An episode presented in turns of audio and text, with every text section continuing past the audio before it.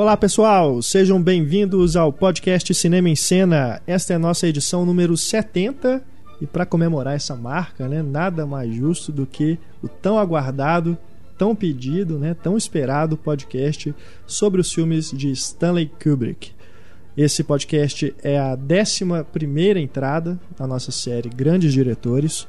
Você pode ver aí na página do podcast todos os outros diretores sobre quem já falamos e este que não vou dizer aí para não fazer injustiças que é o maior de todos, mas como eu sempre digo, se Deus está morto, Kubrick é Deus. Porque é, sem dúvida, pelo menos pessoalmente para mim, Renato, eu que estou falando com vocês, eu sou editor de Cinema e Cena, você já me conhece. Quem está escutando esse podcast pela primeira vez, muito prazer. Kubrick é o meu diretor favorito e estamos aqui, né, num clima de comoção geral para falar dos filmes dele, porque sempre fica aquela coisa, né? Kubrick, né? O diretor de 2001, Odisseia no Espaço, Laranja Mecânica, Nascido para Matar, Glória Feita de Sangue, tantos filmes, né, que incitam tantos, tantas reflexões né, nas pessoas, nos espectadores, e fica também a gente, a gente que está aqui para falar sobre esses filmes, também refletir e falar deles para vocês, a gente também fica com aquela ansiedade, né, de... Como diria o Túlio, Será que a gente tenso. vai falar tudo? Eu estou tenso e apreensivo hoje. Né? Bom, mas enfim, vamos encarar essa tarefa e esperamos que vocês possam curtir aí o nosso debate. Aqui comigo, no nosso podcast Os Filmes de Stanley Kubrick, Larissa Padron e Heitor Valadão, nossa equipe do Cinema em Cena, e mais uma vez temos o prazer de receber aqui a nossa convidada, a professora Ana Lúcia Andrade. Muito obrigado, viu, Ana? Eu que agradeço, prazer enorme para mim estar aqui hoje. A Ana já esteve aqui conosco nos podcasts do Billy Wilder e do Sérgio Leone. E das mulheres no e cinema. das mulheres no cinema. Vocês podem escutar também aí podcasts muito elogiados.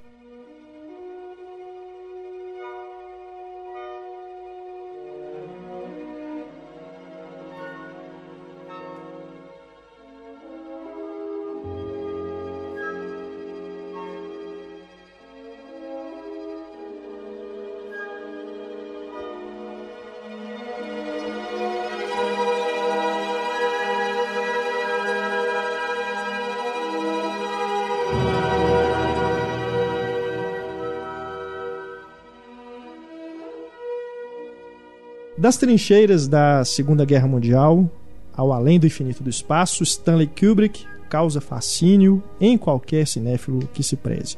Ao longo de sua carreira, iniciada como fotógrafo para a revista Look, Kubrick estabeleceu-se como autor trabalhando na indústria, que a gente bem sabe que não é nada fácil, né?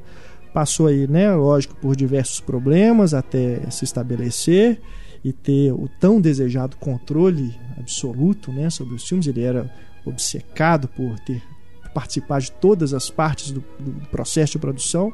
Ele é um cara extremamente perfeccionista, né? Mas mesmo né, aqueles trabalhos que a crítica, o público, até o próprio público não veem como obras-primas, esses filmes eles têm, todos eles têm um olhar muito próprio desse cineasta para questões que tocam profundamente a natureza humana.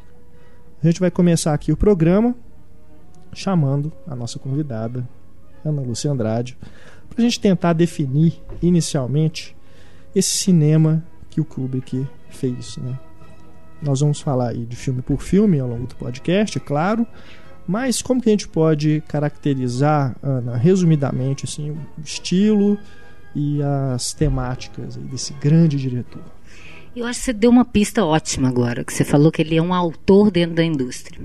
E nesse aspecto, né, é um autor no sentido de uma pessoa que tem uma visão de mundo e de cinema, que ele vai usar o meio, no caso, né, o cinema, para se expressar independente de lucro do que a indústria quer, do que o público quer. Isso é uma chave para o que é, era o desejo do Kubrick como artista, porque ele é um artista mesmo, né? É, no sentido de tentar oferecer para o espectador uma experiência intensamente subjetiva.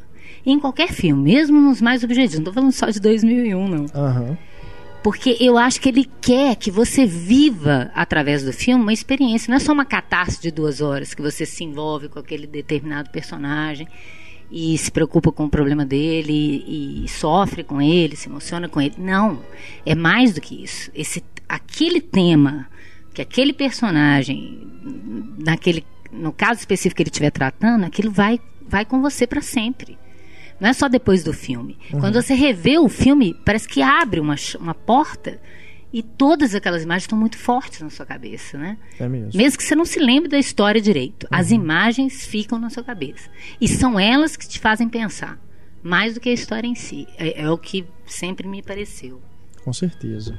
Eu acho engraçado isso porque teve alguns filmes que eu pensando, não, vou reassistir. Eu pensei, não, hoje eu não tô psicológica bem, psicologicamente bem pra esse filme. Porque tem filme que você precisa estar preparado psicologicamente dele pra assistir, porque aquilo te É. incomoda. Vai, te- vai você. A- aquilo fica martelando, te, te dá um medo psicológico mesmo, sabe? E Aham. Teve filmes que eu pensei, não, hoje eu não estou psicologicamente bem pra. Por exemplo, eu não. eh, Eu tenho uma boa lembrança de Iluminado, mas eu não revi porque eu não tô psicologicamente preparada esse mês pra ver Iluminado. Iluminado é um filme que é. mexe comigo. Não, mas eu acho que dentro disso, a primeira vez que você vê o filme, a história te, te impactua muito. Quando eu vi de novo o Iluminado, ele não me deu tanto medo, mas eu, eu prestei mais atenção em outras coisas. Uhum. Que é isso que o Kubrick faz. Você não, o, quan- é, o Scorsese fala isso. Você pode assistir 20 vezes um filme dele que você vai achar É. coisas novas e vai sentir de novo a mesma emoção que você sentiu da primeira vez. Uhum.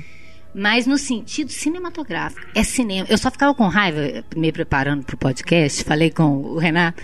Eu falei, gente, eu não vi isso no cinema. Eu não vi isso no cinema. Eu só vi Nascido para Matar e De Olhos Bem Fechados no cinema. Eu não vi mais nada no cinema. Então, é um sacrilégio a gente falar disso. Eu não vi nenhum. Mas é, o- é o problema de trabalhar pouco. É trabalhar pouco assim, né? De fazer poucos filmes igual ele fazia. Porque ele trabalhava muito. Só que ele trabalhava fora das telas. Ele trabalhava na preparação dos filmes, né? É. E Não por isso na- são tão perfeitos, né? É, nos anos 80, principalmente, que ele começou a dar esses espaços maiores entre um filme e outro, né? Mas ele também, entre um filme e outro, desenvolveu projetos que não foram para frente. Um deles, o Inteligência Artificial, né, que acabou. Já era, né? Uma intenção dele ser feito com o Spielberg. Mas ele demorou aí um tempão, né? du- Durante os anos 90, aí, entre o Nascido para Matar e o De Olhos Bem Fechados, elaborando o roteiro desse projeto. Então teve esses espaços aí. Tinha também aquele problema de uma reclusão, né? Que ele começou a se fechar mais ali, a ficar mais distante ali depois, do, depois ali do- do- dos grandes sucessos dele. Mas enfim, né? A gente vai, vai chegar lá, a gente vai falando mais aí ao longo do, da carreira dele. Mas é isso, né? O Kubrick tem esses filmes que a gente interpreta. Cada pessoa deve interpretar de uma forma, né? Principalmente filmes como o 2001, que é extremamente aberto a interpretações. Mas é aquilo. O Antonioni, que a gente já falou aqui de- também no podcast, tem um podcast dedicado a ele, também é um diretor que deixava o filme aberto a interpretações, né? A emoções também do público, cada um se, é, se identifica ali com alguma coisa que pode não ser a mesma de uma pessoa que está do seu lado vendo o filme.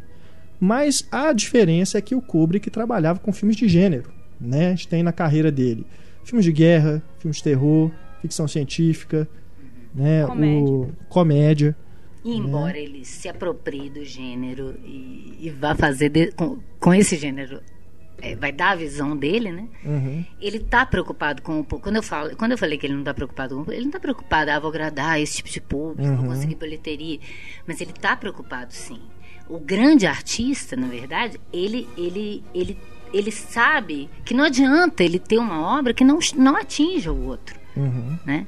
Então, mesmo o 2001, que talvez seja o mais enigmático mesmo, mais aberto nesse aspecto, ele falava: se as pessoas saírem do filme falando que entendeu, eu fiz alguma coisa errada. Que entendeu plenamente, que pode explicar o que, que é o filme, porque ele queria isso. É. Ele quer que as pessoas saíssem, queria que as pessoas saíssem com a sensação do mistério. E você não explica o mistério. Verdade. Inicinho da carreira do Kubrick, né? Ele começou como fotógrafo, né? Então, mais do que natural que ele fosse se interessar por cinema, né? Ele, como a gente disse aqui no comecinho, ele fotografava para a revista Look, fazia ensaios fotográficos, inclusive tem um, um livro que é magnífico, que saiu aqui no Brasil, mas eu não sei se está traduzido, que é Os Arquivos de Stanley Kubrick. É um baita de um livro, assim, um parece um bloco de concreto quase. Custa caríssimo e tem essas fotos, que reprodução dessas fotos que ele fez e outras coisas também envolvidas no, na carreira do Kubrick. E é, também recomendo aqui sempre os livros da Taschen, né? O do Kubrick, então, é sensacional. Tem algumas fotografias lá também reproduzidas. É, tem a versão em espanhol e tem também a versão em português de Portugal, mas dá para você acompanhar tranquilamente. Eu comprei as duas porque a de português de Portugal ela é uma edição maior, ela está mais ampliada. É, o texto é o mesmo, mas vale a pena procurar também para você se inteirar aí dos detalhes aí do, dos bastidores, principalmente da, da carreira do Kubrick. O início dele com o cinema, né? Foi ele não chegou a estudar, se fazer uma faculdade de cinema, foi mais vendo filmes, né, vendo muitos filmes e também lendo sobre cinema.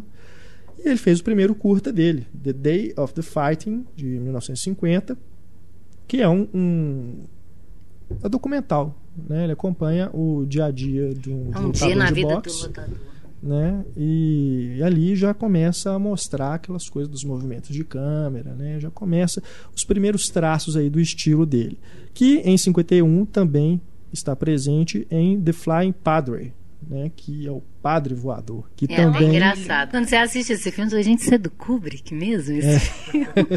que também é um trabalho mais encomenda. jornalístico, né, É acompanhando, encomenda, é, exatamente, acompanhando ali um, filme por conta dele, eu acho. um reverendo, né, que ele ele era tinha várias paróquias e ele precisava de voar entre elas com avião, né, se locomovia através de avião. Ele vai acompanhando Mas é isso. interessante, porque esses dois filmes são documentais, né? O, o Day of Fight, ele é um projeto todo do Kubrick, por causa Uhum. de uma série que ele já vinha fazendo de fotografias É. com boxer, com box, e o Flying Padre uma encomenda da, da RKO. Mas todos os dois, ele tem uma coisa de um, um documentário bem tradicional, com um narrador, né, contando e tal, em off, mas é, é interessante porque ele personaliza os conflitos através desses dois personagens, o, o lutador e o padre, é, mostrando uma, uma coisa que vai se repetir ao longo da carreira dele, que é a dualidade humana. No caso do lutador, né? Um cara que carinhoso em casa com seu cachorrinho, que à noite quebra a cara de um e ele ganha a vida com isso.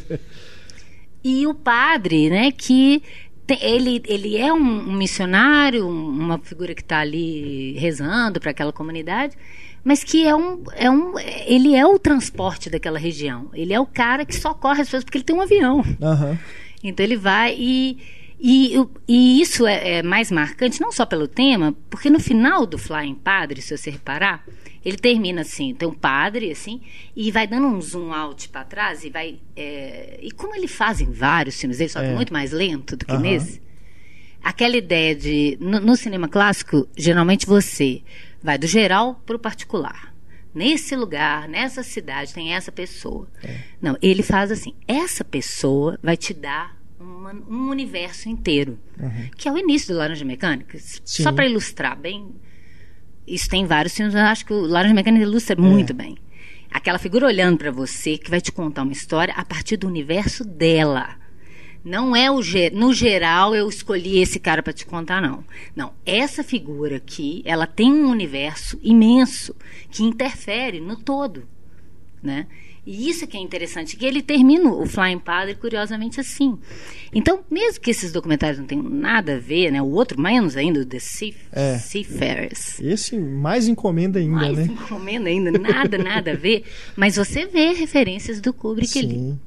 nos ângulos de alguns enquadramentos, né? Uhum. A composição dos alguns enquadramentos do Day of Fight são sensacionais. A câmera entre as pernas do lutador vendo o, o outro, que aliás muita gente vai imitar isso depois, Certamente. né?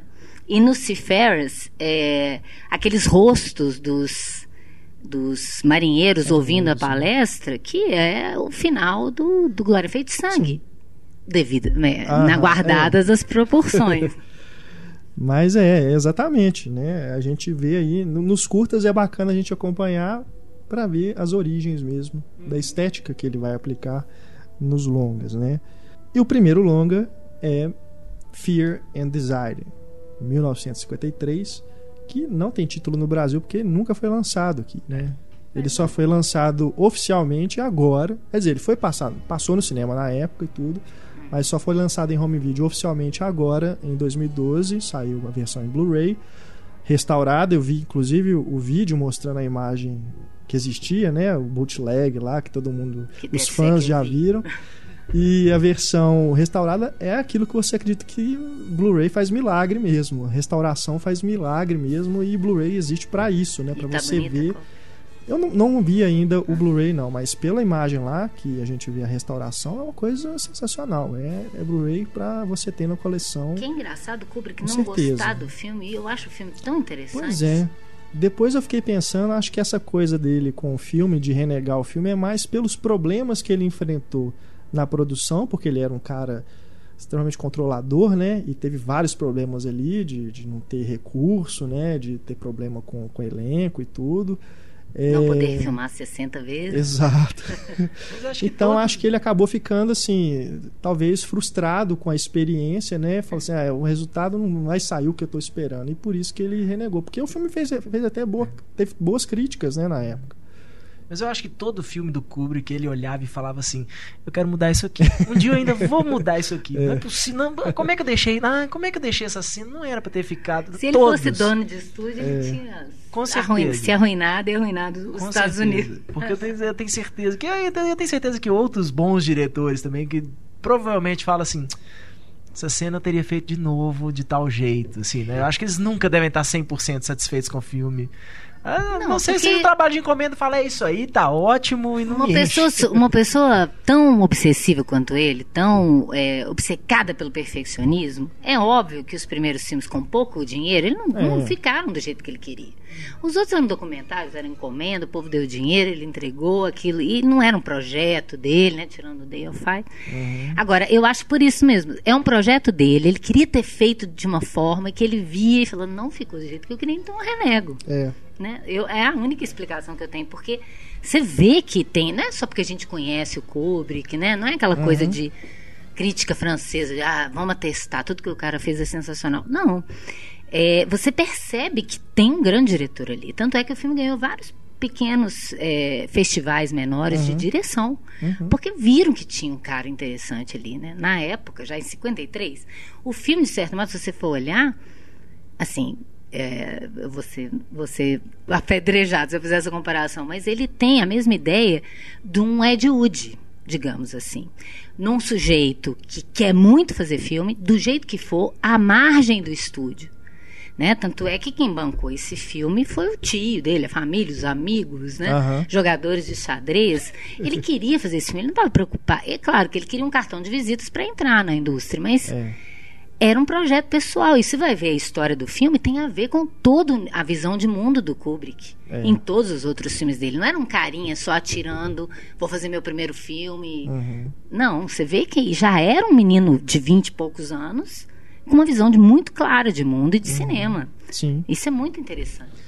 Acho que naquela época o povo envelhecia mais rápido também, né? Aos 20 e poucos, assim, o cara Eu já acho que era o povo diretor. lia mais, era É. mais culto, era mais. Mas eu falo essas coisas do Kubrick porque eu me lembro de ler uma entrevista com o Arlie Ermey, que fez o Sargentão lá no Nascido pra Matar.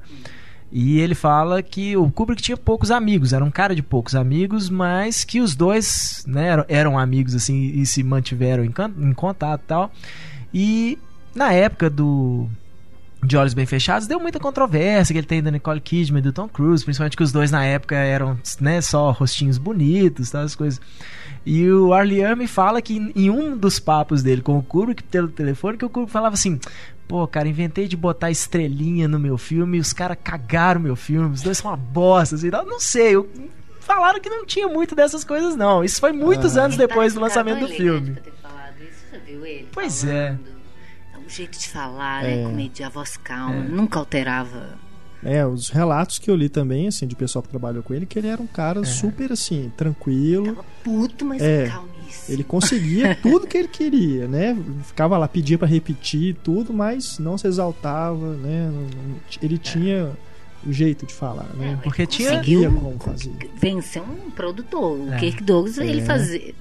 Não venceu todas as batalhas, Aham. mas a maioria delas, para um carinha que estava começando. É. É. Né? É, o Kirk Douglas na época era, era o chefe de. Era o George Clooney E hoje. ele era né, produtor assim. do filme. Quer dizer, é. meu dinheiro tá aqui, meu filho. Eu que te contratei, você vai fazer o que eu quero. Ele, não, eu sou o diretor. É. Eu tenho minha visão. Eu falava que os dois se desenho. desentendiam muito e que o Kirk Douglas falava isso, tipo assim, é um saco trabalhar com ele, mas, mas, no, né, tipo, no final das contas, Ele ele, já tinha é... visto o que, que aconteceu Quem em que era o cara? Glória, Fe... Glória Feita de Sangue. Aham.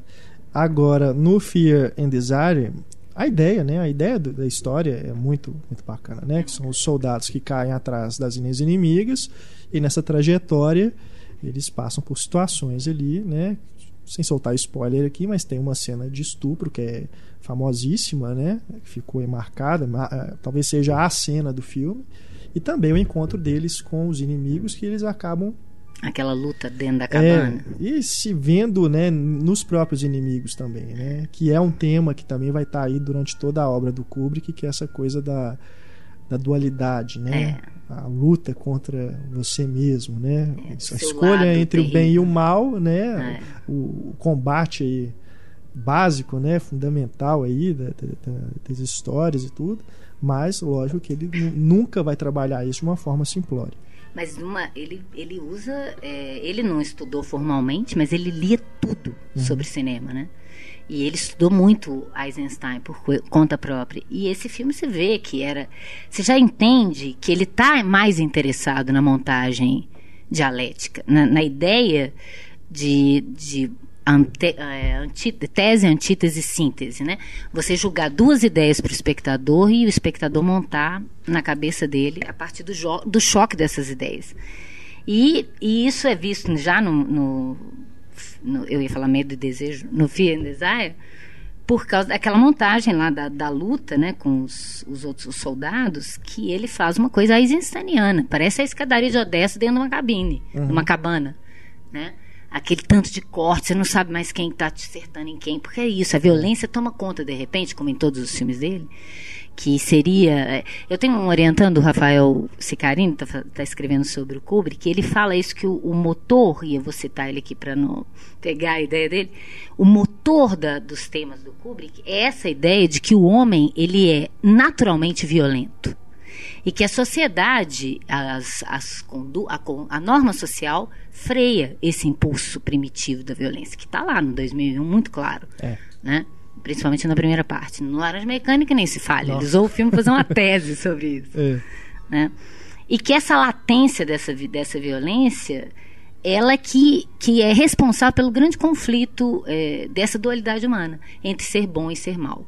Porque você tem um lado seu é, primitivo, né, quase instintivo, que quer agir igual um animal, e vem o lado todo humanoide, sociológico, que te freia esse lado. Então, na verdade, o ser humano estaria o tempo todo em luta com essas duas questões. né? Uhum, verdade. Entre o, esse primeiro longa e o próximo, que é A Morte Passou por Perto, The Killer Kiss, 1955, tem uma história que o Kubrick ele precisou ficar jogando xadrez na praça para conseguir dinheiro. xadrez, inclusive, que é algo que está presente em quase todos os filmes dele, né? Porque ele considerava o jogo de xadrez uma própria filosofia de vida, né? Você pensar, raciocinar, né, friamente cada movimento antes de tomar uma decisão. Ele aplicava isso não só na vida dele, mas principalmente no trabalho. Trabalho dele, é- a vida dele era trabalho, né? verdade. Diz que ele nem, nem férias tirava, porque ele considerava aquilo uma diversão para ele. Não, não- não era trabalho burocrático, né? Ele vivia daquilo mesmo. Ele mergulhava muito nos projetos, não é É. mesmo? Igual você falou. O filme levava, sei lá, dois, três anos para ser feito, mas tinha dois, três anos de preparação antes. Aham. Então ele ficava imerso quatro, cinco anos naquele universo do filme. E no, no documentário né, que, que tem sobre ele, a, a esposa dele falando que se ele ia falar, por exemplo, sobre a Primeira Guerra Mundial, ele virava doutor na Primeira Guerra Mundial. Ele sabia tudo, tudo que escreveram sobre o assunto, todos os detalhes, tudo. Então, isso também é, uma, é um diferencial, né? Por isso ele conseguia abordar tão bem o tema e dar a sua visão. Ele lia tudo, ele sabia de tudo. Agora, deixa eu ver como é que eu vou abordar isso para tentar passar para o público como é que eu vejo essa questão. Uhum. A Morte Passou por Perto, que pega aí a base do curta dele sobre o boxeador, né? Agora o boxeador é um personagem principal, o longa é fictício. É, ele se apaixona por uma dançarina, né? Uma mulher que dança. As pessoas pagam, né, para dançar, ter uma dança com ela na, lá na, no, na casa lá na, na boate. E os dois se apaixonam, mas o chefe da moça não vai deixar ele levar a menina, né? Eles querem fugir, tudo, começar outra vida e tal. Eles são vizinhos, né? Eles moram um de frente pro outro, assim, no apartamento. Então é uma história bem, bem simplesinha, né? É um cinema no ar, né? Se você pensar, podia ser até contada num desenho do Popeye, né? podia ser o Brutus é. ali tentando tirar o Olivia do Popeye, né? Mas temos aqui um trabalho estético que é impressionante. É, o fato dele ser um fotógrafo tem um olhar muito diferente, né? Porque ele vê o cinema claramente como fotografia. Não é à toa que os planos dele são. Ele deixa um tempo estático Sabe, eu estava até pensando isso ontem, revendo os filmes, e falando assim, gente, o Kubrick ia odiar o J.J. Abrams. Ele ia odiar. O sujeito que sai é. tremendo a, a, imagem à toa. Uhum. Só para não cansar o espectador que está acostumado com videogame. A impressão que me é. dá. Porque às vezes não tem nenhuma né? função na narrativa que ela tem. Assim, aquela câmera tá tremendo daquele jeito. É. é. a câmera treme para dar atenção. Se é, é, um diálogo e tal, não precisa tremer. Uhum. E o Kubrick, às vezes a cena é tensa, ele não move a câmera. Ou ele move, mas muito lentamente no zoom, uhum. e aquilo vai te angustiando muito mais do que uma câmera louca de um, de um Dogma 95, dependendo é. do caso, claro, né? É tudo tem que estar tá vinculado à narrativa. Uhum. Agora, ele fazia isso. É, ele tinha, ele não tinha regra, não. A regra é essa, mas espera aí, eu quero causar isso desse jeito. Deixa eu tentar. E ele tentava e, e dava certo. Uhum. Você vai ficando tenso, você não sabe por quê. É até, você falando aí, a gente fala, comentando aqui antes, né?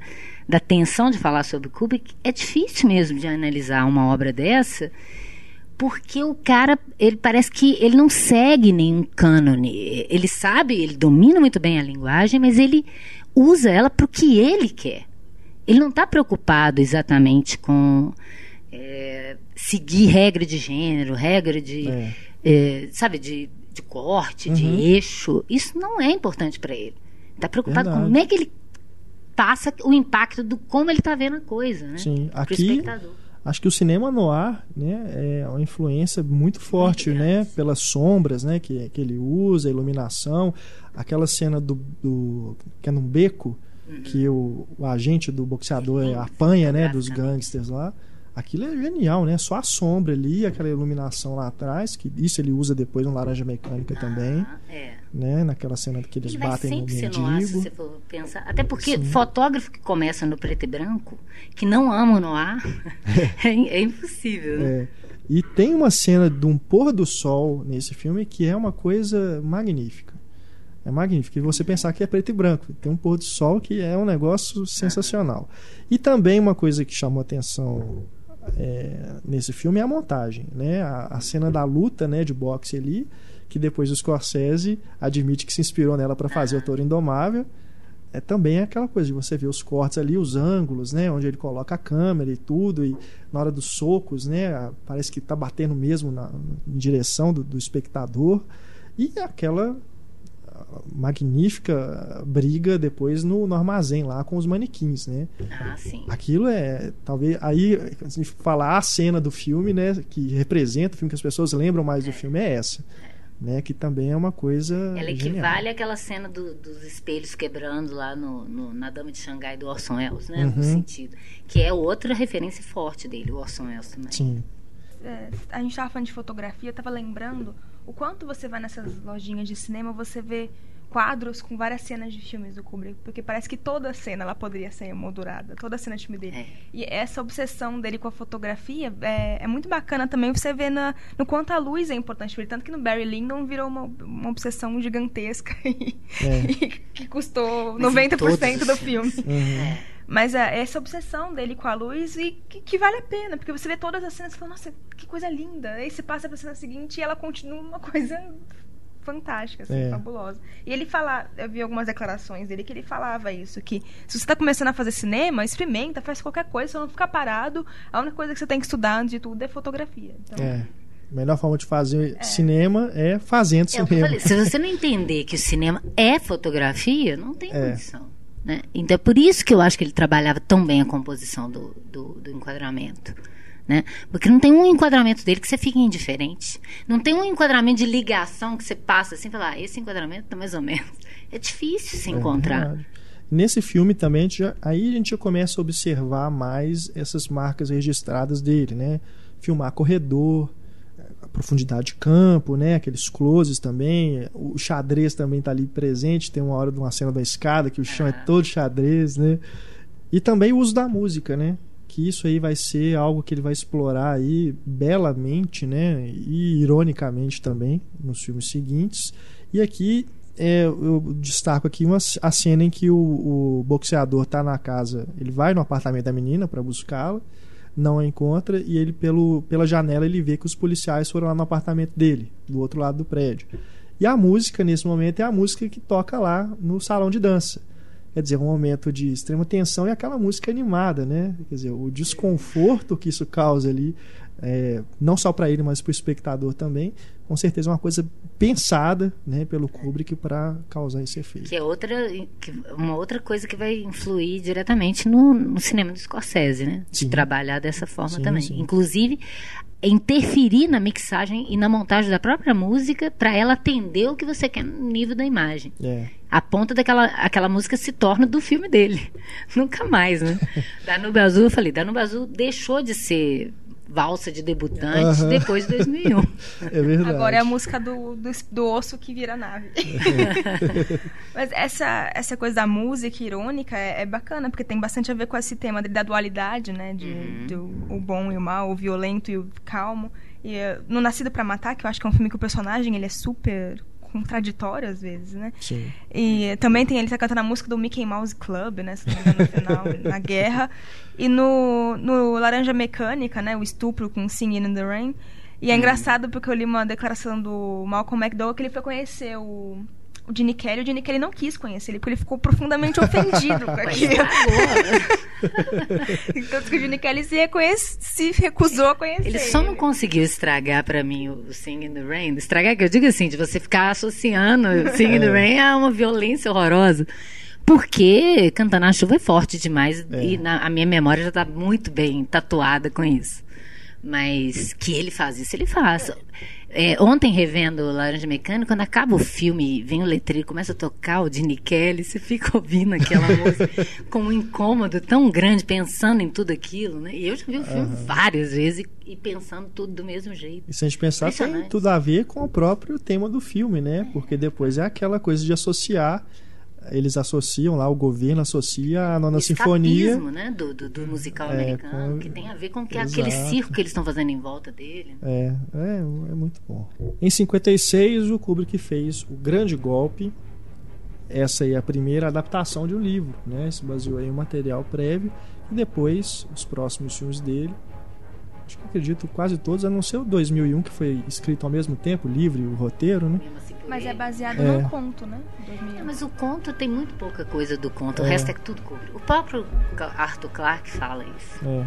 E o grande golpe é tem aí essa coisa da dos pontos de vista, né? Que também é é muito lembrado. O filme é muito lembrado por isso. Outra né? influência de Orson Welles, a não linearidade É. e os múltiplos pontos de vista, né? E aquela narração é que me incomoda.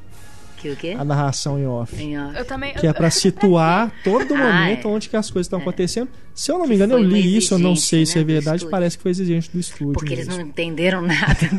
Não, eu assisti no filme e falei, pra que eu tô vendo e o cara tá narrando o que eu tô É, vendo. você vê que é coisa de, de É um negócio de que dá até dó, assim, né? Parece que estraga um pouquinho o filme, né? É. Que é essa coisa de situar o tempo, né? a- o horário ali, Acho podia, um letreiro ali podia resolver, né? Acho que nessa época toda narração em off era exigente do estúdio. É, eles queriam que quando o Orson Welles fez a marca da maldade, que ele, que ele colocasse uma narração em off, porque eles não estavam entendendo nada. Acho que o caso mais famoso é o Blade Runner mesmo, Ridley Scott com Blade Runner e aquela primeira versão que tinha em Uhum. off.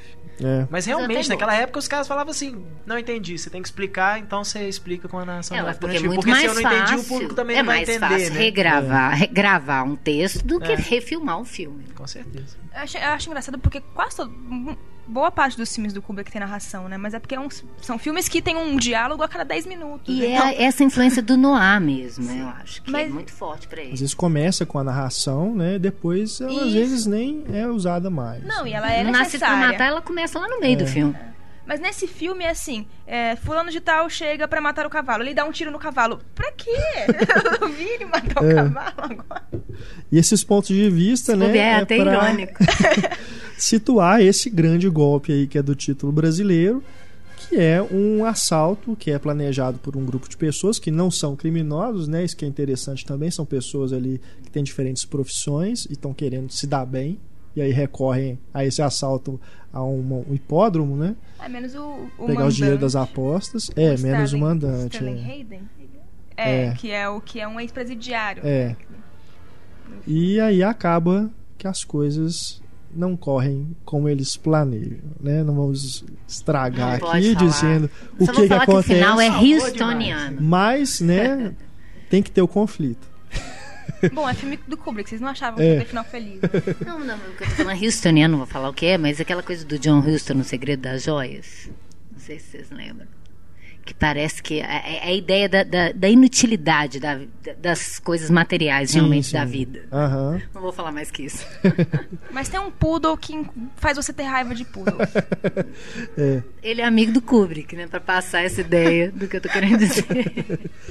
Agora, esse filme o Kubrick não fotografou, né? Ele trabalhou com outro fotógrafo e aí já começou a ter problemas de dele querer as coisas, né? E o fotógrafo achou, não, mas eu vou usar outra lente. Não, mas você vai usar essa aqui que eu quero. É engraçado que nenhuma parceria do Kubrick durou mais do que três filmes, né? Porque será? É. O produtor começava desistindo. Mas o, Jack Nicholson fala que, ele, que eles viviam em contato falando de fazer um outro filme, né? de- desde o Iluminado. É, tinha aquele projeto, né, que saiu, foi até publicado o roteiro, que é o Napoleão, né? E se eu não me engano, seria o Nicholson que ia ser o Napoleão. Ou se ele, ele iria ser o produtor do filme, não sei, mas ele estava bem envolvido assim com o Kubrick. E acabou que é um projeto que eu- ele não conseguiu realizar, né? Até por, pelos e ele recursos fala que, que ele precisar. ele não conseguiu fazer o filme porque estava em produção A Ponte de Waterloo, né? O filme. Aham. E o filme é tão pior. O que, que ele achava? Que o filme ia ofuscar o dele? Tudo bem que o, o Platão ofuscou, né? É, Mas naquela época era impossível, porque e é uma coisa mesmo da época que eu falo, porque nos anos 60 e 70, você tinha essa questão do autor muito forte, você tinha um público muito preocupado com isso. Um público fiel para Buñuel, Fellini. E o Kubrick estava nesse meio. E interessante por ser um, um- um cineasta americano dentro da indústria e ser considerado um, um, um artista importante como um Bergman. Naquela época, ainda em vida, né? Não, não esperaram ele morrer para fazer isso, igual com Orson Welles e outros, né? é. Então, isso é interessante, porque naquele momento as pessoas estavam curiosas. Quem é esse sujeito? Que dentro da indústria faz um filme tão caro e que não é um filme comercial só, palatável. né? Verdade. 1957, Glória Feita de Sangue. É considerada a primeira obra-prima do Kubrick, né? Apesar, como a gente falou aqui, os outros filmes, nenhum deles ser ruim, Eu né? adoro Muito pelo contrário, Golpe, né? Não, nem Muito pelo né? Desde contrário. Do Fear and Desire já É, tem um grande são diretor ali. todos ótimos, né? Mas Mas, o Glória Feita de Sangue é realmente aquele filme Soberbo. que você Uma hora e meia de boca aberta. Não, é, eu, eu não acreditava. Eu revi ele ontem, aí eu assistindo assim, eu já tinha visto um monte, foi bom. Eu, eu, eu falo sempre, eu estava falando com o Renato que antes. Eu adoro ser professora, mas eu adoro estudar, mais do que dar aula. Uhum. E esse podcast, eu fiquei ah, esse final de ano todo revendo Kubrick, foi bom demais. E rever o Glória Feita de Sangue, assim, tinha muito tempo que eu não via, foi, nossa, que experiência. Eu fiquei com ódio de não ter visto no cinema. Que cada plano, e a ideia, os diálogos. É impressionante aquele filme. É, o, só situando aqui, né, o enredo, é, são um general que está ali em busca de sua promoção e manda os soldados que estão lá, os pobres soldados que estão lá entrincheirados, ir para cima para tentar dominar o tal do formigueiro, né? Que é um, um ponto lá. Na, o, o, filme se passa na França, né? O exército Isso, francês 1916. ali. E eles, os soldados sabem que eles não têm condição nenhuma. E o Kirk Douglas, que é o, o comandante deles, sabe que é uma missão praticamente suicida.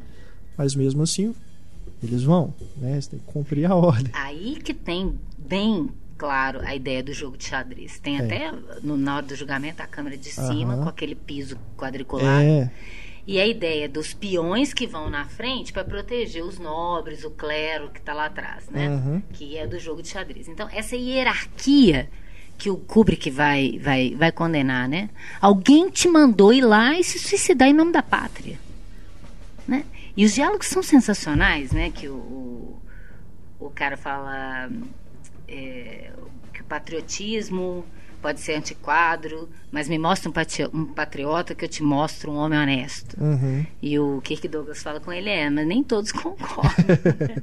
Para alguns, é o ótimo. patriotismo é o último refúgio do covarde. É. E aí é- colocar essa questão do que, que é covardia? Uhum. É você se negar a ir para a batalha ou a batalha em si é uma covardia? Uhum. né? E aí você vai vendo que é, isso é um diferencial do Kubrick, do, que- do que você me perguntou no início, que não é só um cara querendo contar uma história de guerra. É um cara querendo mostrar para o mundo o que ele pensa sobre esse assunto. Sim. É por isso que ele é um autor diferenciado. Né? Eu não diria nem que é um filme de guerra, é um filme anti-guerra. É, né? anti-guerra total. Totalmente. E o que eu acho. É porque. E aí você começa a pensar: é. por que, que os homens têm que ir para uma guerra? Por que, que tem que ter lá os generais arrumadinhos, com uniforme impecável, num gabinete chiquerésimo, imenso, e o Kubrick faz questão de botar aqueles pés direitos altíssimos Aham. naquela sala finíssima, grande, dá até eco, né? Outra vez o, o É. Cidadão Kane lá, o eco daquela sala grande. E em choque com aquela trincheira apertada, com aquele tanto de homem ali dentro. Quer dizer, você tem um buraco de uma trincheira com 50 homens e você tem uma sala com dois homens tomando chá, decidindo o que, que vai ser a vida desses 50. Uhum. E é isso que ele tá. Ele, é visual para você ver isso. Isso não está na história, você está vendo isso. É por isso que eu falo que a narrativa dele. É claro que é a história que está te propiciando aquela visualidade, mas a visualidade é que está te narrando. Se você parar de prestar atenção na visualidade, você não consegue entender a história direito. Uhum.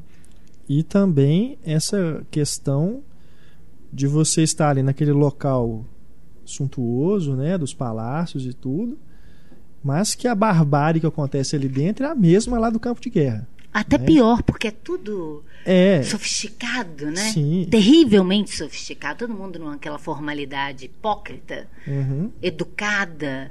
Chá, sim, não, por favor. Ah, café. Sabe aquela coisa? Parece filme do Buñuel, às vezes. Sabe Aham. aquela burguesia sentada? Por favor, sente-se ali. Ah, você aqui. Ah. E decidir na vida das pessoas. é aquele almirante, general, não sei qual que é a patente o Adolfo dele. Manju. É o que ou é o mais cicatriz. simpático, né? É o Adolfo Manju, que é, É. o mais terrível. É o mais deles. terrível deles, né? que ainda tenta parecer que é um cara bacana, assim, sorridente e tudo, né? Mas o que eu acho muito legal também é que o personagem do Kirk Douglas ele externa essa raiva que a gente sente, né? É. Porque ele responde os caras, né? Não é aquele cara que, tipo, se conforma e vai, senão é tipo, ah, que merda, Nossa, né? ele é o herói Mas vou ter que fazer você não vê há isso. muito tempo num Na hora filme. que ele responde os caras, você fala assim, é isso? Queria falar é isso também com esse cara, responder isso. Tem uma, um factoide bacana do Kirk Douglas em relação ao Glória Feito de Sangue, que anos, muitos anos depois, ele foi fazer um episódio do Tales from the Crypt. Sim. Você lembra dessa série? E tem um episódio que ele é um general, assim, né? Todo condecorado, que, né? E o filho dele, que tá na guerra, os dois estão na guerra juntos, e o filho dele é um covarde. E foge da batalha, essas coisas e tal, e o menino é preso. E aí o próprio pai condena o menino lá à morte por pelotão de fuzilamento lá no meio da guerra. E né, todo mundo, mas é seu filho, e tal, não sei o que, é o meu filho, mas é um covarde. Aí depois o pai vai todo, né? Ô meu filho, não, é, é, né? Você, o meu filho você é um covarde, mas eu te amo, eu sou seu pai, não sei o que, eu nunca faria isso com você. Então é o seguinte: é, a- nós vamos colocar uma arma, nós vamos colocar um, uma bala de fechim na, na espingarda do, do soldado que vai te matar. Você se joga no chão. E aí eu vou mandar todo mundo embora e aí você vai embora e foge, né? Melhor do que a morte, né? Então, você quer aí o filho, ô pai, que isso, obrigado, né? Os dois se detestavam. e o, né, aquela coisa emocionante e tal. E aí, na hora do fuzilamento do menino, o menino faz um discurso todo, né, tipo, eu sinto muito e eu, né, o que eu não daria para voltar atrás e a honra, e faz aquele discurso bonito e tal.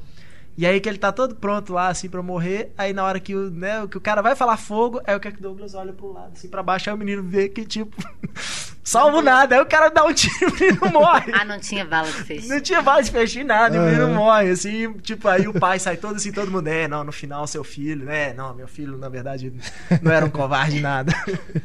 Ótimo o, o Kick Douglas, quando leu o roteiro, ele falou assim: Não, esse filme é maravilhoso. Você sabe que a gente não vai ganhar centa nenhum centavo com ele, mas o filme é maravilhoso. Mas é engraçado, dá pra você ver isso, assim, que eu fiquei pensando, né? Ninguém conhecia, por mais que ele tivesse ido bem com os filmes anteriores, né? Pra você pegar um astro, assim, de cara, eu falei: esse roteiro tinha que ser muito bom.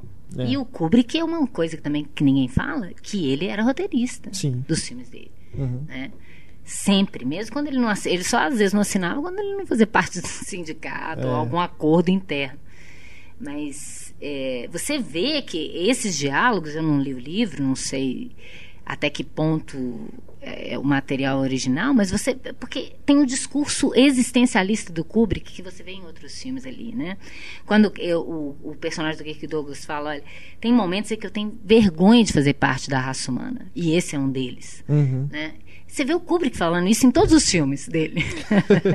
Cada vez que ele toca num, num, ponto crucial do tema que ele está abordando, você vê que ele está questionando essa própria é, constrangimento de ser humano, de ser uma criatura tão imperfeita que é a gente, ser humano, né? Uhum. E essa coisa de que é, a, a, a, covardia, o fracasso não é a batalha. A, a grande é, é, mancha negra né, da história daquelas pessoas é o julgamento. Uhum. Né? Aquilo que seria louvar, vamos, vamos fazer um julgamento para ver o que, que foi. E, e, eu acho que parece que o Kirk Douglas fala uma hora isso, né? É, vocês acham que, que o fracasso foi a batalha? Não, acho que o fracasso é esse é. julgamento aqui. Uhum. Né? Então, ele leva aquela batalha para aquele gabinete né, naquela coisa do discurso dos homens, que na batalha não tem tempo de você discursar. Uhum. É um homem dando ordem, o outro no telefone, o outro aceitando e tiro é. e sai de baixo.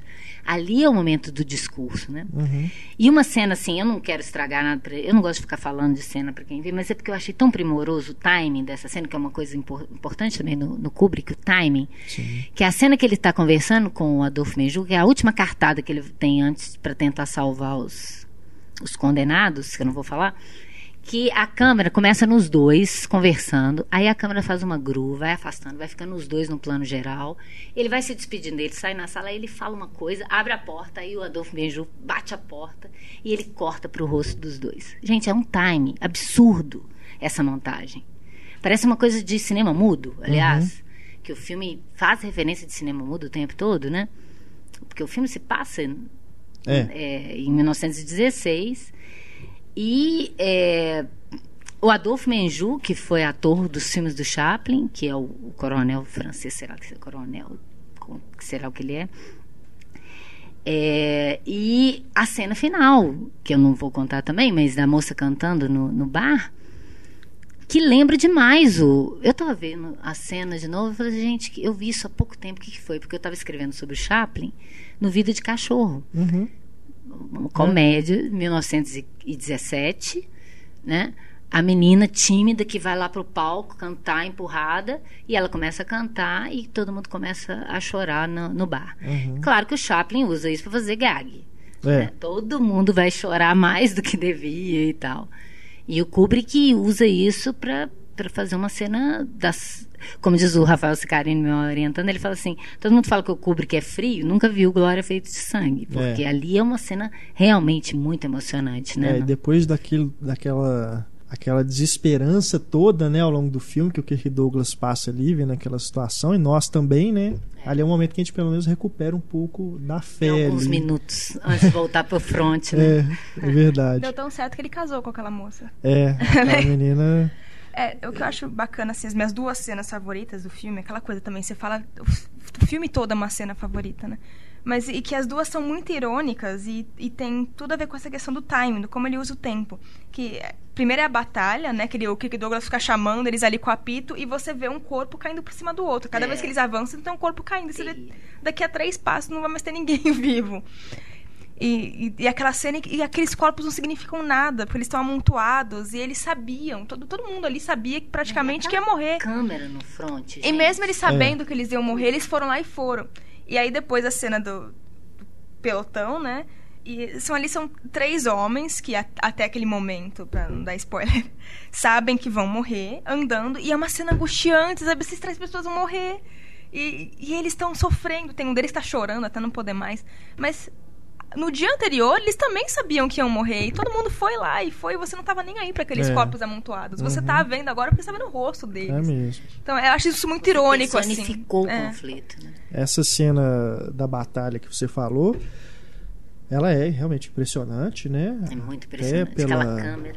É, um traveling, né, que vai, vai passando assim. E você já também com- observando esse movimento de câmera, esse traveling, que é uma coisa que o Kubrick depois vai usar, né, sempre aí nos filmes. E nesse filme também você já começa a observar aquele traveling para trás, né, dos personagens vindo, vindo na sua câmera. direção, né?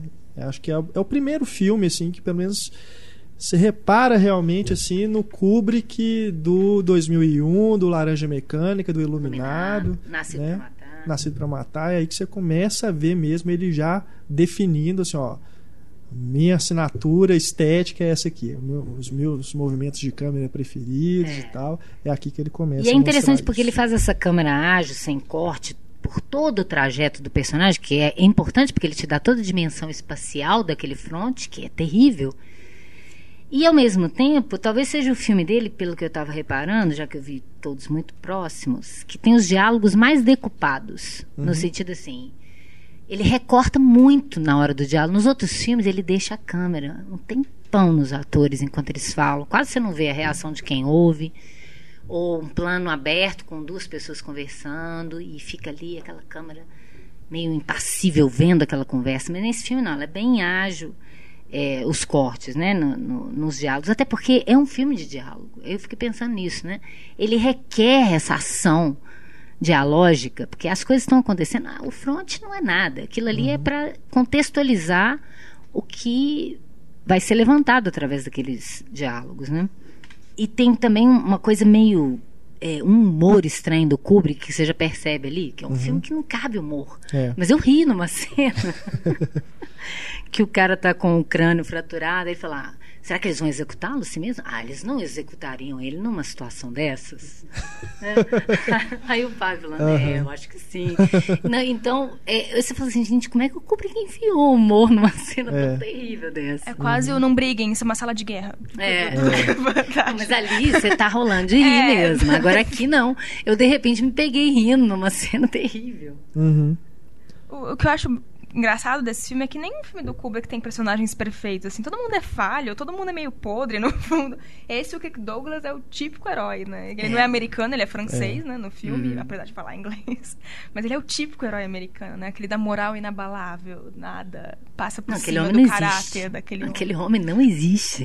Ele, de carne e osso. Ele não seria um, corone- um coronel, capitão? Ele não seria. Ele, não, seria trabalharia um no, no, no, no exército. ele. É, é verdade. E o Kirk Douglas depois volta a ser o herói em Spartacus, é o filme seguinte, em 1960. Esse é um projeto que o Kubrick pegou. Teve uma semana para estudar o projeto, né? Porque quem ia dirigir era o Anthony Mann. E acabou que o Kirk Douglas demitiu o Anthony Mann e colocou o Kubrick pensando que poderia ter um controle maior ali, chamando o amigo dele para dirigir. Só que, né? O Kubrick, a gente, como tem falado aqui, é um cara controlador também e bateu de frente com o Kirk Douglas em vários momentos durante o projeto, né? E o filme você vendo, dá pra perceber que não é aquela coisa de paixão assim do Kubrick, né? Apesar de ser um grande filme Uhum. também, mas dá uma impressão assim de que não é aquela coisa assim que ele estava querendo fazer e tudo, que ele estava se preparando para fazer não, aquele não, filme. não era né? um projeto dele. Mas pra você ver. vê que algumas cenas que ele se apropriou do Ah, tema, sim. que eu duvido que o Sim. roteiro original estava defendendo tanto a ideia da liberdade, do humanismo, sabe? Isso que ele É, mexia muito é- assim, é no, no- no roteiro na, na hora de filmar. Ele né, mexia nas falas e tudo. A sequência, eu não sei, eu não tenho uma, uma, uma, uma noção exata do que, que foi feito pelo Anthony Mann, do que, que foi feito por ele. Mas assim, se você pega Hollywood até aquele momento, né, no início dos anos 60, por mais que a, que a censura tivesse já afrouxando, a sequência, a cena de amor dele com a Farinha lá na- no campo, que ele roda, pega ela nos braços, sai rolando na Aham. grama, aquilo não seria possível numa Hollywood normal É. sabe, um, um diretor já escaldado de Hollywood não teria feito aquela cena daquele jeito. Uhum. É uma cena muito sexual. Sim. E você não vê, geralmente, aqueles beijos, sabe, de boca colada que tem nas cenas né, de Hollywood. E, e é bem muito bonito aquilo. O personagem dela ganha uma força. Eu vi uma entrevista da, da Jean Simmons falando isso. Que o personagem dela se tornou maior depois que o Kubrick entrou no projeto. Que ela é também uma escrava, né? Assim como o Espartacus. Ela era só o parzinho romântico. E aí eles se apaixonam realmente ali ao longo do filme todo, né? Ela esse cresce. romance deles, né? Se torna É a mulher que vai questão, carregar né? a semente dele, É. né? Verdade. Tem uma anedota no livro da Taschen, dos bastidores do filme, falando que ele se desentendeu com o iluminador, porque ele estava achando que estava com muita luz, né? No... Aliás, ele estava achando que tinha pouca luz na cena. Aí eles começaram a discutir e tal, aí o iluminador foi dar um chute no holofote, e o holofote entrou no quadro, né? Aí ele só virou pro iluminador e falou assim: agora tem demais. agora tem luz demais. E provavelmente muito calmo. É muito calmo, né? O que contam de lendas nesses, nessas filmagens do Kubrick, assim, tem uma, a, a cena da, que tem as, as cruzes lá na- nos, nos Spartacus mesmo, Sim, é. que é o Eles são que é, falam que ele, assim, né? eu quero, eu quero aquele cara lá, por que, que, que aquele cara lá no fundo não tá mexendo? Aí vai alguém correndo lá, não é um cara, aqui é um boneco. Tá, e por que, que ele não tá mexendo? É pra ele mexer. Aí, mas não- aí tem que trocar. Ele fala, não, manda o cara que tá aí do lado mexer aí, ó. Manda, estica o braço. Você consegue segurar? Consigo. Aham. Mexe aí na hora que eu falar. Mexe com o boneco aí. Não, Fala, é, tem uma- Eu quero que ele mexa. Tem uma foto nesse livro que é do- dos caras lá no campo de batalha, né? Os que foram mortos e tudo, estão feridos lá, deitados na, na grama. E cada um, para cada um, ele deu uma placa com um número. Pra ele ter exatamente controle sobre o que cada um devia fazer naquela cena. Nossa, Aí tem lá todo mundo caído lá, né? Com a maquiagem e tudo, com a plaquinha assim, com o número. gente, por isso que ele morreu cedo. A pessoa não aguenta, não. Sabe por quê? É muito difícil fazer. Olha, eu fiz uns curtinhos de graduação e me roubou muito tempo da minha vida. É, não, é um negócio. É um estresse muito grande. demais. Imagina você ficar cinco anos envolvido totalmente num, num projeto que é a sua vida, porque no caso dele era a vida dele, não fazia mais nada. É. Então era muito intenso pra ele. É, Por isso no- que não, não deu conta. Na minha graduação, a gente tinha praticamente aí, botando ao total aí, mas era seis meses pra fazer um, curta de né, nem 10 minutos. Eu, nesses seis meses, eu perdi uns seis anos fácil. É, assim, a, a intensidade que você envolve. E olha que eu nem era diretor, era só de, de ter que estar envolvido o tempo todo. Eu era câmera, montadora e, e, e diretora. Então eu, eu tenho uma- um dedinho do pé da noção do que, que pode ter sido. É. Agora, as cenas né, de batalha, elas são realmente impressionantes. É. Né? Pela escala, a quantidade de gente ali, de figurante, é uma coisa impressionante. Pelo que a gente já viu em Glória Feito de Sangue, você Aham. sabe que ele seria capaz mesmo É. de dar conta com mais dinheiro de fazer um negócio daquele tamanho. E é de uma crueza também, né? Aquela hora que vem aquelas rodas de fogo, assim, aqueles. Não sei se é roda, né? Como é que chama aquilo. Mas vem uns rolos, né? De fogo e passa por cima das pessoas. Aquela coisa que hoje seria feita com computador, né?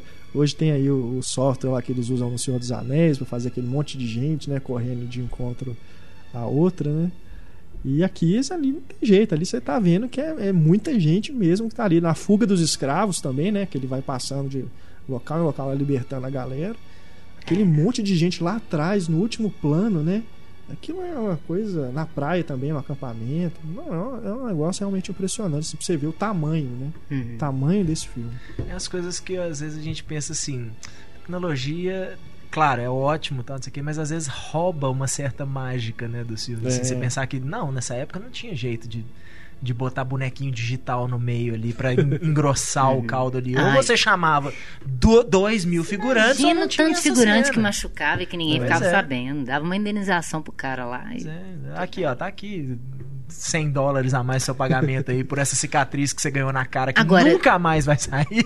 O projeto, embora ele não seja do Kubrick, eu acho que o Kubrick também não, eu não acho que ele se envolveria num projeto que ele não se identificasse minimamente.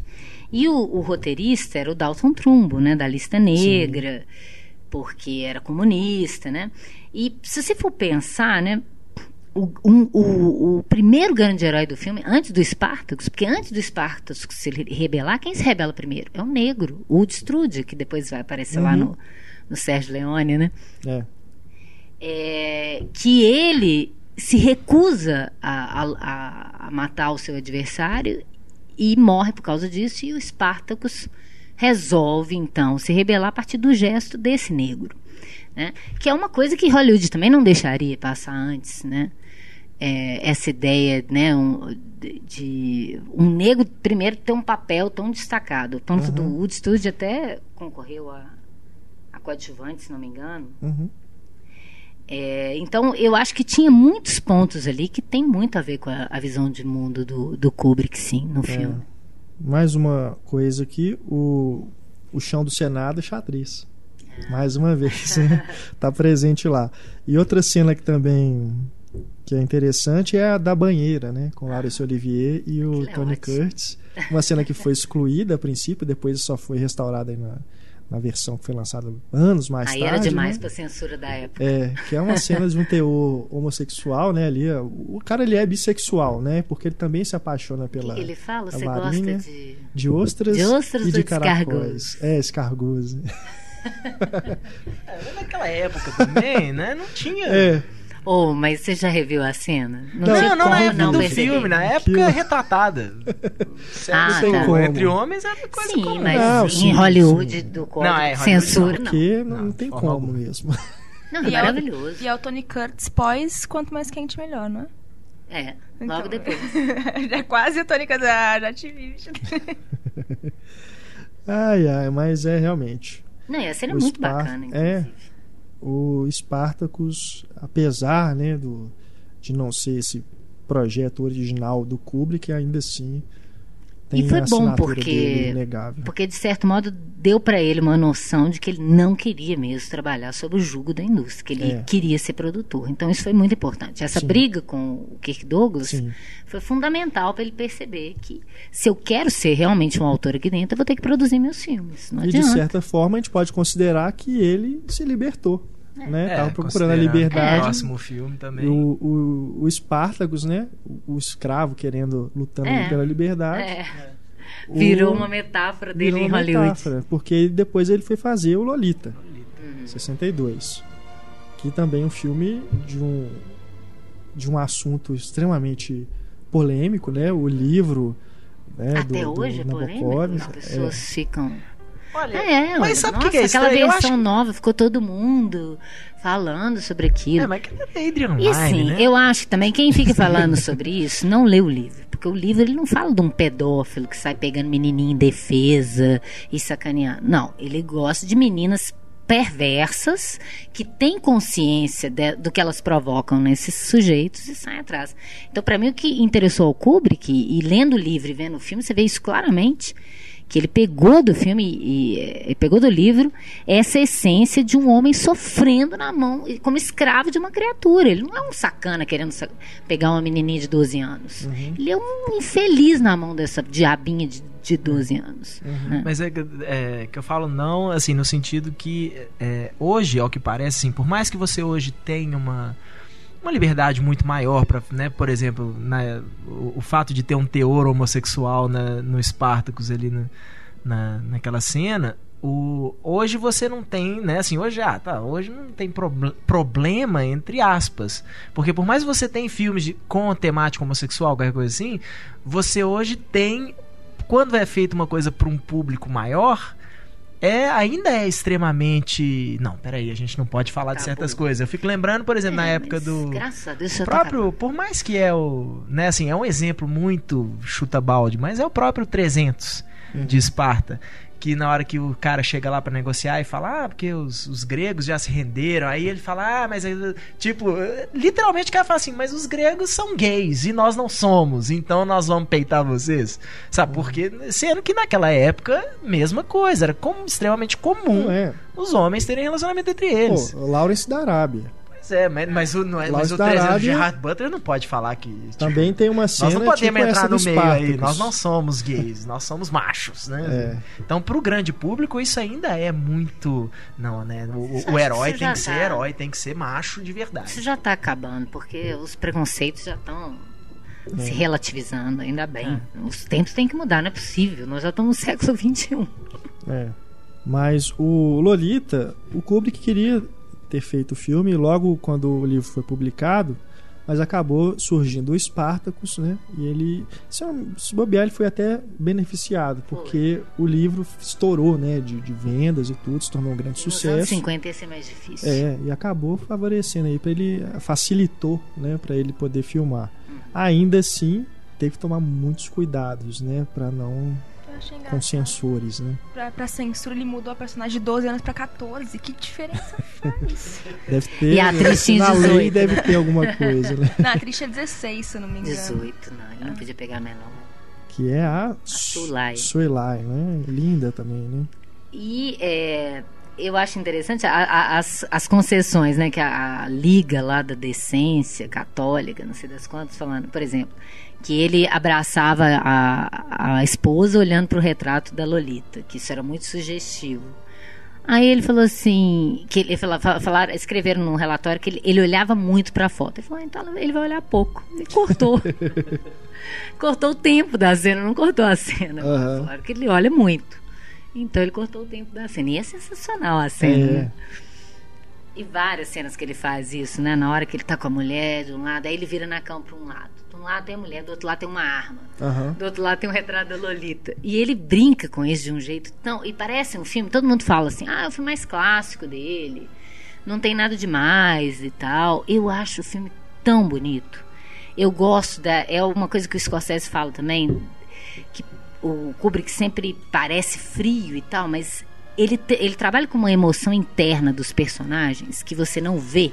Assim, se você não tiver se identificando a ponto de se colocar no lugar dele, imaginar o que, que ele está passando, você não vai sentir.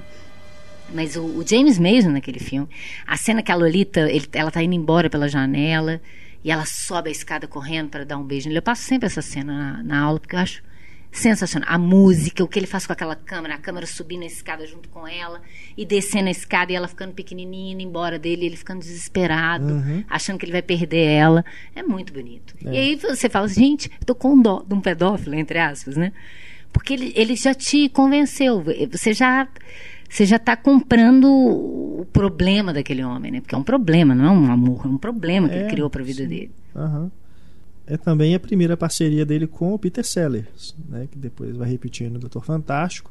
E aqui também ele tem os disfarces, né? Até Que foi uma exigência do estúdio, né? é e até ele se revelar mesmo como Clary Quilty, né?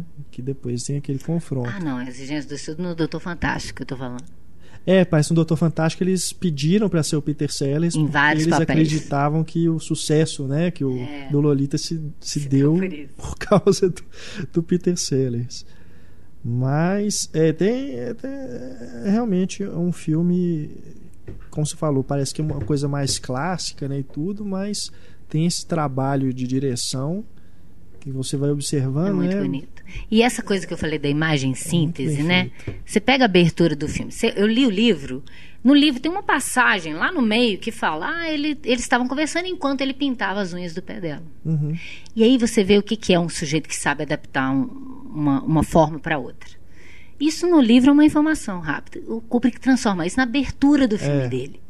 É E é síntese, né? Aquele homem devoto ali, com Aham. aquele pé, e a delicadeza, o cuidado dele, que ele tá passando esmalte no pé dela, a música.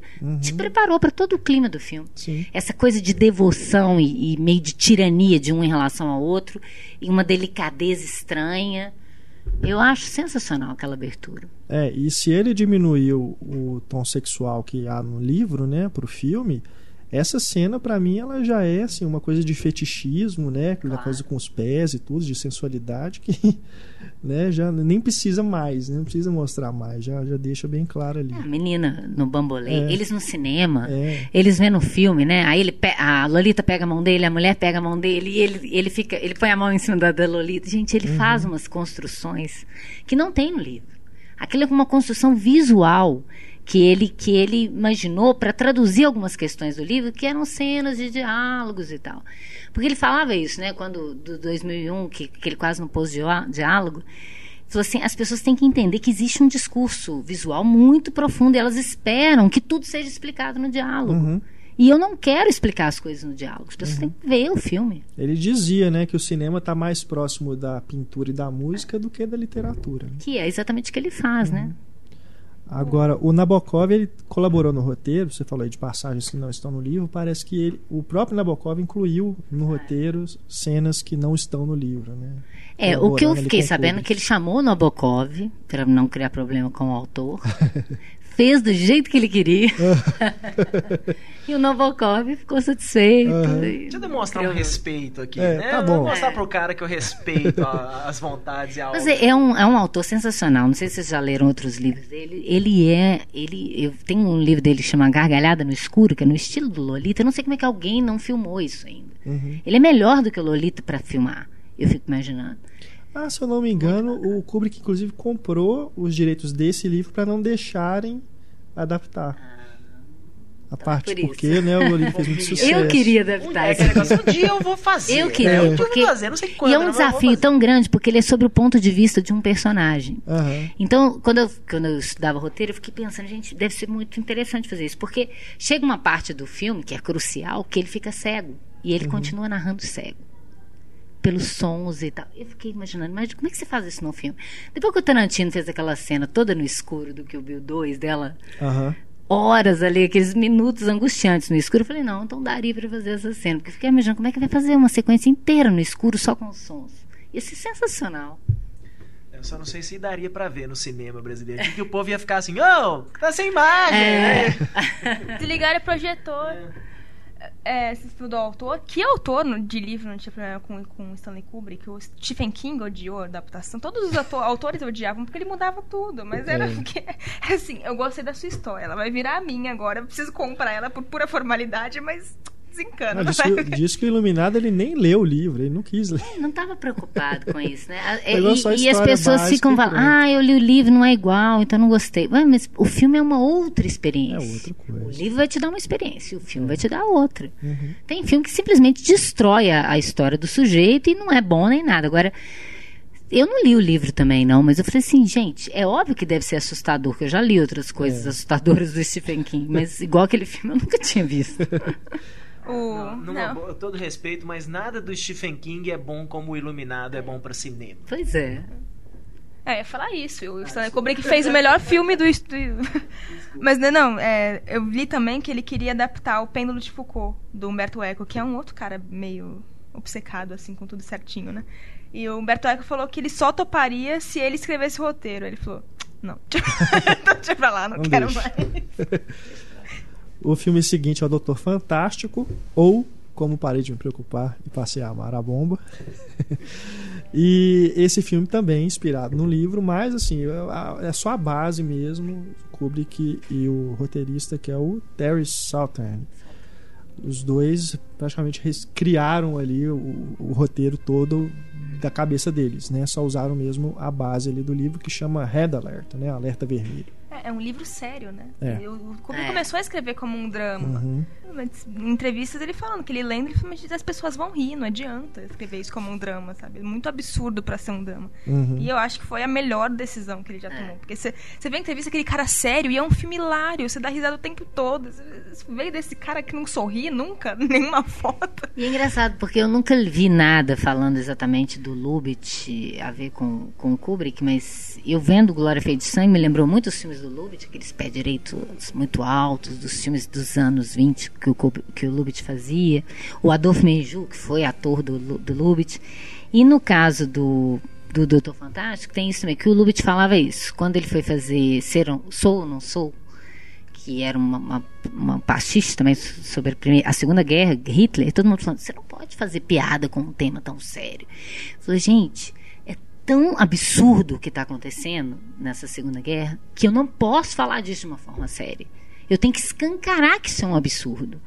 Então eu acho que, de certo modo, é isso, né? Não sei se pela influência do Lubitsch, mas a ideia é essa, em plena Guerra Fria, você pensar, né? O que, que tinha acontecido antes?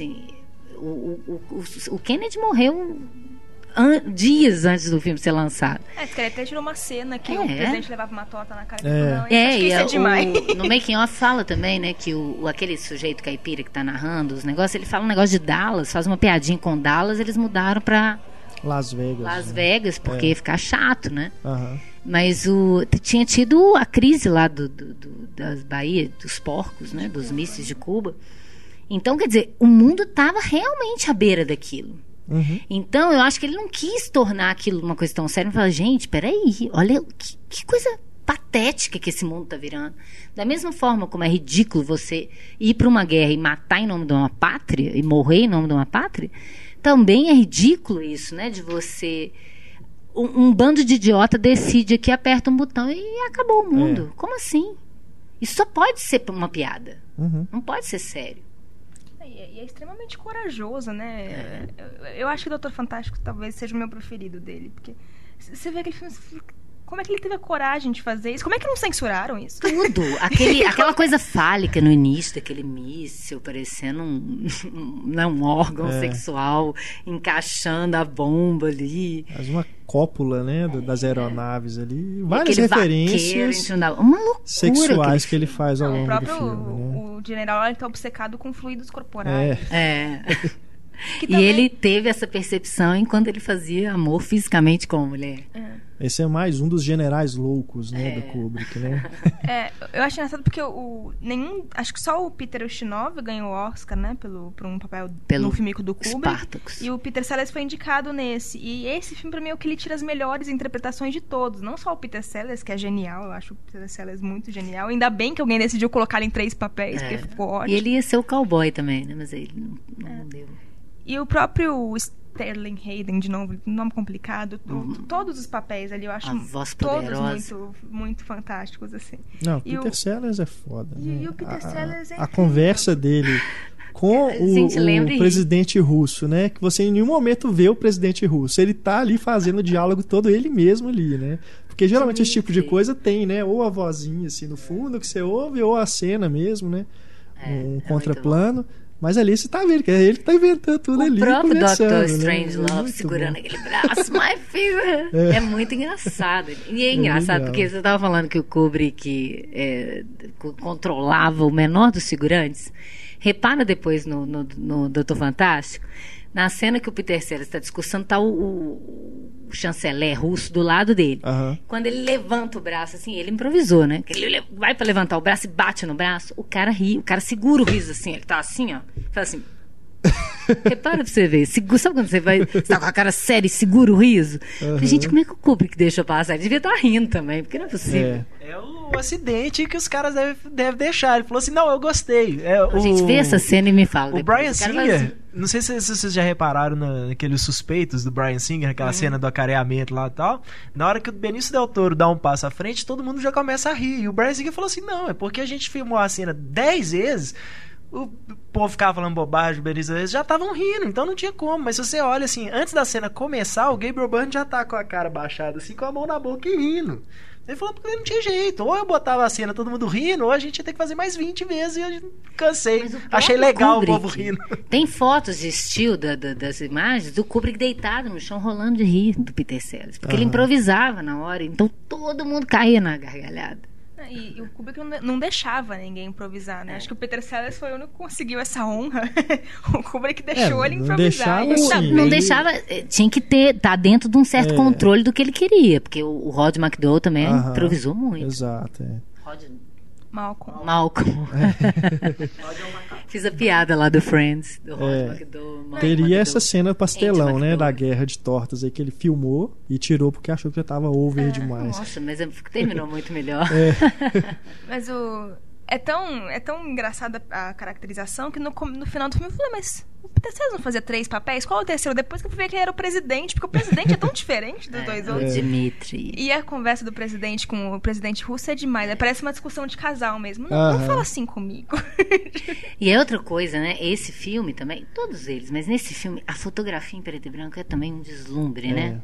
O que ele, como ele fotografa Fantástico. o Stellan Hayden fumando de baixo para cima, assim, aquela figura louca e majestosa uhum. que está com o destino da humanidade na mão e aquela sala da guerra, é. maravilhoso, maravilhoso. E sem falar na sequência final da, é. do bombardeio, que aquilo é lindo, né? É com aquela Exato. música, né? Linda também. De novo a música irônica, né? Porque é. Tá de novo a ironia, né? A beleza dentro do horror, é. né? E aquelas explosões, com certeza, assim, é, é bonito de ver, né? É uma coisa abominável, mas tem certeza assim, que o Kubrick, do jeito que ele é fascinado com simetria, né? Com essas coisas, tem certeza que ele vai dizer, isso aqui é bonito demais. Né? Vou acabar meu filme assim, ó, é lindo. Né? Tão bonito. É. O que é curioso também é que o filme, ao mesmo tempo que você dá muita risada, você fica tenso o tempo todo, porque é por mais seja uma ficção, você não quer que o mundo acabe. Mas essa é a, é a, comédia é, eficiente, realmente, né? Não é essas comedinhas de stand-up que é rir por rir, de Rafinha Bastos e companhia que tem por aí. A ideia da comédia é como uma, uma, uma forma de transcender a realidade. Você achar tão absurda a realidade que você não tem outra saída a não ser refletir sobre ela. Né? Uhum. E eu acho isso sensacional no filme. O filme acaba, você está rindo ainda, porque a última cena é hilária né, do Sellers, antes da, da explosão.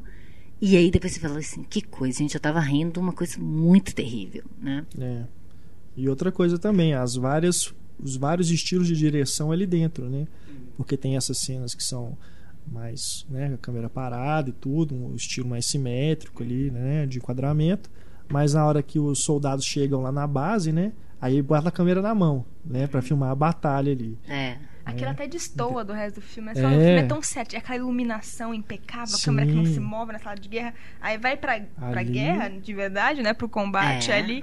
É aquela câmera de que é. parece que ele tá no meio ali, ele é um soldado. Parece quase documental. Aham, ah. Dentro do avião também, né? Porque ali, pelo espaço também, tinha que ser a câmera na mão mesmo. Né? E os detalhes, né? Obsessivos, né? Que, que você vai vendo um pouco em todos os filmes, né? Nesse filme, aquele homem lendo os, o manual, é, os kits de sobrevivência Sim. lá e tal. E depois eu fiquei pensando também no Laranja Mecânica, o cara lendo os pertences dele, que ele vai para prisão. Ele, ele para para ficar em detalhes que só uma pessoa muito obsessiva ficaria, né? Qualquer uhum. diretor acharia que aquilo ali é tempo morto e mas aquilo ali faz parte daquele universo obsessivo que ele está construindo. Porque não é uhum. só, ah, eu sou um, um, diretor chato, obsessivo, eu gosto de detalhes. Não. Então, no, no, universo que ele retrata, é importante aquele tanto de detalhe, né? Então, não é só um, uma frescura de um diretor maluco, né? Uhum. Bom, pessoal, para falar de Stanley Kubrick a gente precisa de tempo, né? Ainda faltam aí vários filmes para gente comentar, principalmente aí os filmes mais famosos, mais celebrados dele.